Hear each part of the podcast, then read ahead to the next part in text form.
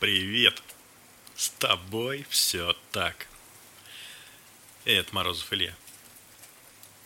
Это первый выпуск второго сезона э, нашего подкаста. Я очень рад с тобой вновь встретиться. Если ты помнишь, что некоторое время назад я ушел в отпуск, завершил первый сезон, подвел, так сказать, черту и итог выпуска, э, первого выпуска.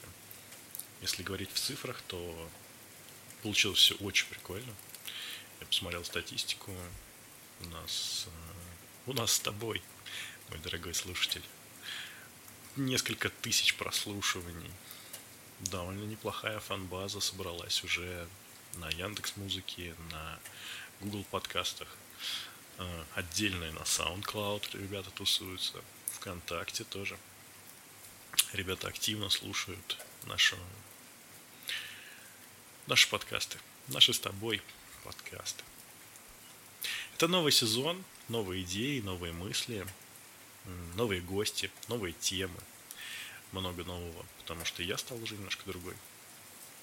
Сейчас середина лета, я нахожусь в городе Санкт-Петербург, за окном классический питерский дождь. Он настраивает меня на то, чтобы записать первый выпуск и поговорить с тобой о чем-нибудь важном.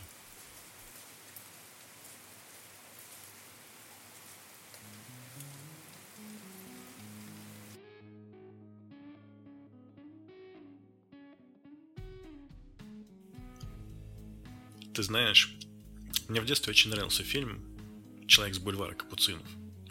Там играл Миронов, Табаков, много других известных актеров. И мне как мальчику нравилась, во-первых, тематика вестернов с револьверами, со всеми этими интересными штуками, с лошадьми, с салунами, с этой музыкой. Ну, когда я был совсем-то, совсем, под, ну, еще даже до подростка, прям таким малышом. Потом, когда я стал подростком, мне нравилось... Мне нравился водевиль, мне нравилось, как девушки там машут ножками красиво. Уже в более взрослом состоянии, когда я там перешагнул рубеж 18 лет, я начал подмечать очень яркую, качественную, интересную актерскую игру. В общем, этот фильм, он со мной проходит разные этапы, по-разному я на него смотрю. И сейчас я его тоже с большим удовольствием вспоминаю. Представить, наверное, я сейчас специально не смотрю в Google, когда он там вышел. Что-то мне подсказывает, что он постарше меня будет. А мне 36 лет. Так вот, там есть любопытная сцена любовная, где мистер Фест, которого играет как раз Андрей Миронов, с своей избранницей, с девушкой, они обсуждают их будущее. И она говорит, Джонни, сделай мне монтаж. Они тогда говорили о ребенке. Она говорит, вот есть процесс зачатия, есть процесс, когда ребенок рождается. И эта девушка говорит, я не хочу ждать, Женя, сделай мне монтаж. Обрежь вот эту вот часть жизни, где я буду вынашивать ребенка, просит она. Ну, довольно шутливой, игривой форме, там же он такой в легкой подаче, но тем не менее она просит часть ее жизни вырезать для того, чтобы она сразу же стала матерью и сразу начала нянчить ребенка. И что я заметил?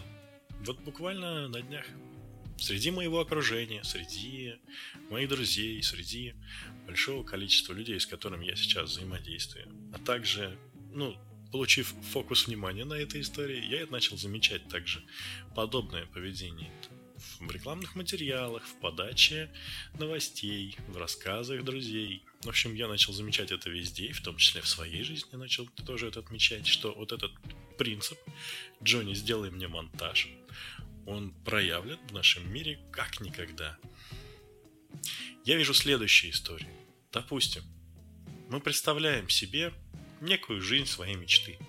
Загородный домик, там лебеди, не знаю что, много денег, вероятно, да, там счастливые дети, там семья, там еще какие-то вещи. Вот этот вот набор счастливой жизни, некой жизни своей мечты, мы ее себе представляем, ну, как некое будущее, которое, вот, к которому мы стремимся.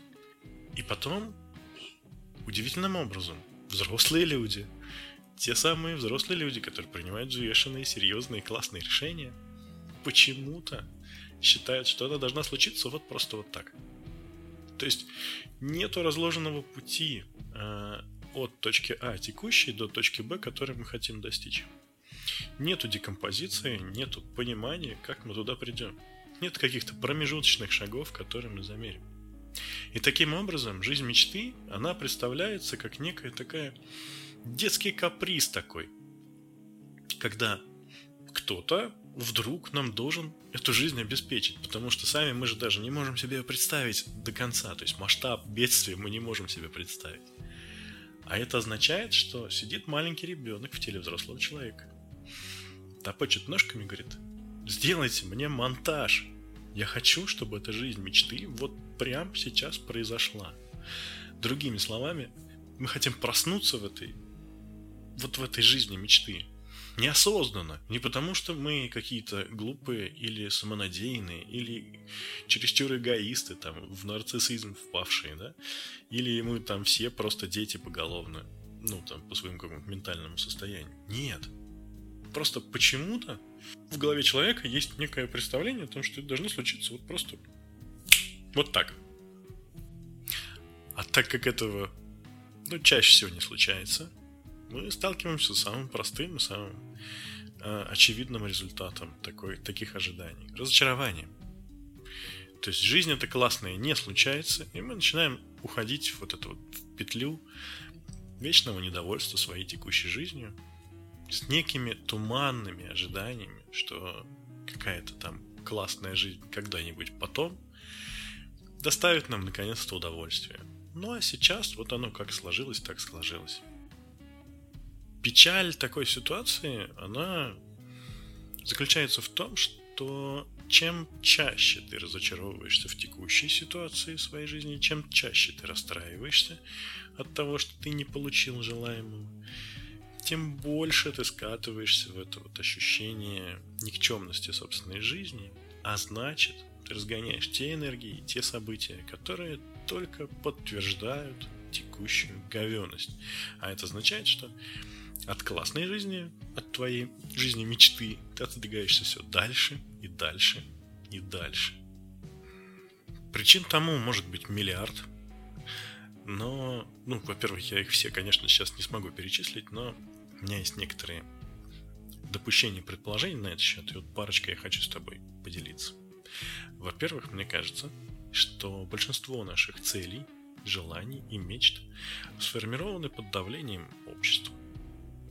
И на самом деле достижение ну, не искренних, не честных э, целей не приносит нам того самого удовлетворения и счастья, о котором мы так мечтаем.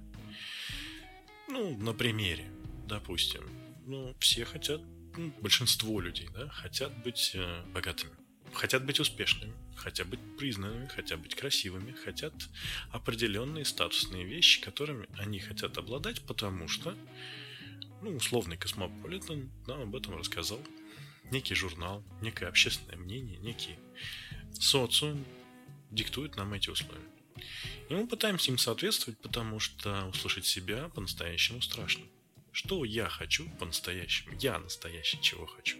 Поэтому, вполне вероятно, ту самую жизнь мечты имеет смысл слегка пересмотреть. Посмотреть, насколько каждая из тех мечт, которые вы себе выписали, она является по-настоящему искренне зажигающей.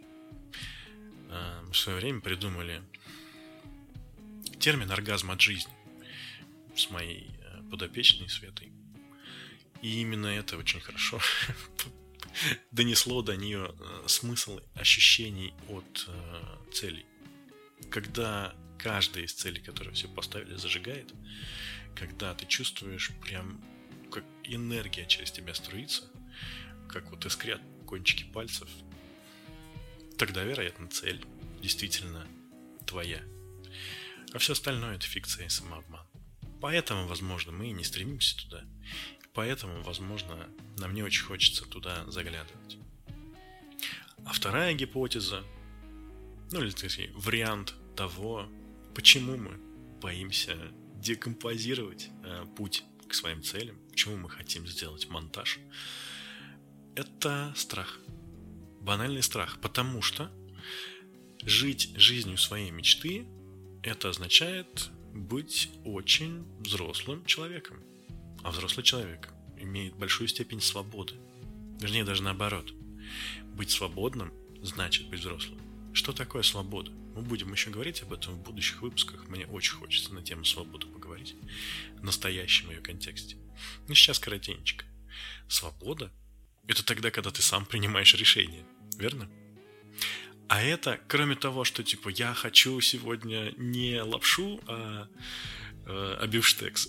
Ну, и не только же в этом заключается. Давайте разберем на примере самого, ну, такого же трепещущего вопроса, на примере денег. Если мы свободны в, в деньгах, то мы несем ответственность за тот объем денег, который к нам приходит, который через нас проходит, и как он между, ну, через нас распределяется.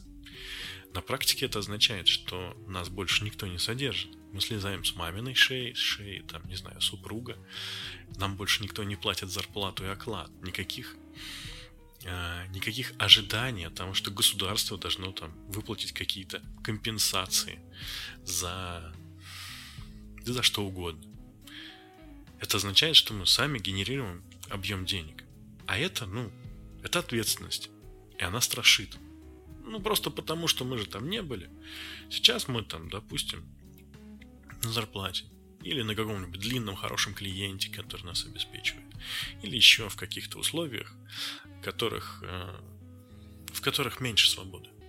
А максимум свободы – это как раз формат, когда ты сам генерируешь деньги, сам их распределяешь и сам создаешь себе свое финансовое будущее. А далеко не всем свобода нужна в том объеме, в котором дает та жизнь мечты, которую мы себе придумали. Ну, как всегда, работает правило, которое я рекомендую абсолютно всем. Работает э, правило э, маленьких шажков, когда просто постепенно мы приучаем себя и свой любимый организм, свое любимое тело к тому, что это просто не страшно. И это на самом деле довольно увлекательный процесс, особенно если в него втянуться. Какова бы ни была первопричина того, что мы не хотим смотреть в процесс достижения, ну, в декомпозицию, скажем так, в раскладывание общего на частное, э, достижение вот этой самой жизни своей мечты, мы сталкиваемся с простым, но довольно конкретно объяснимым фактором. Та самая девушка, актриса, что сыграла а, роль в фильме «Человек с бульвара Капуцинов», она хотела сделать монтаж. То есть вырезать 9 месяцев своей жизни между зачатием ребенка и его рождением.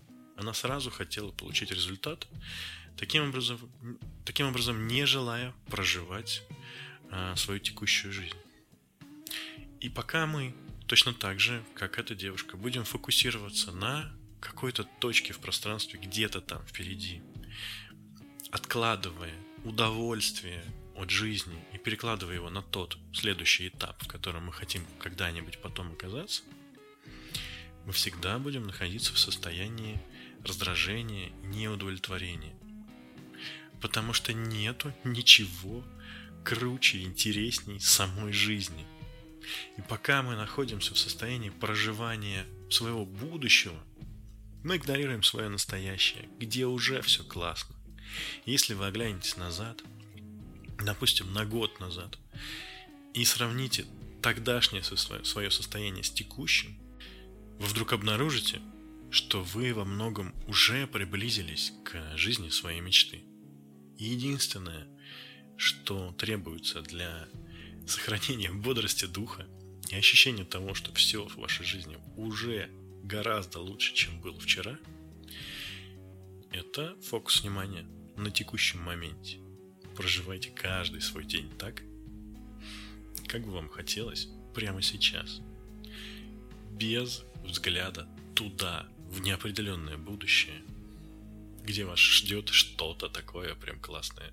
Все классное случается прямо здесь прямо сейчас. В жизни нету ничего более удивительного, чем сама жизнь. И это великий секрет, который находится прямо у нас перед носом. Это был подкаст С тобой все так. И Морозов Илья. Это первый выпуск второго сезона подкаста. И сразу же эксперимент. Я просто взял микрофон, просто у меня пришла мысль в голову, я просто начал писать. Без сценария, без э, расписывания конкретных фраз, потому что обычно я себе целые абзацы текста пишу заранее, потому что потому что я боюсь облажаться в процессе. Вот. А тут я записал, и вроде, ну, на мой взгляд, получилось не прям ужасно. Вот. Буду ждать ваших комментариев и обратной связи. А так, повторюсь, с вами был подкаст «С тобой все так». Морозов Илья. До встречи в эфире.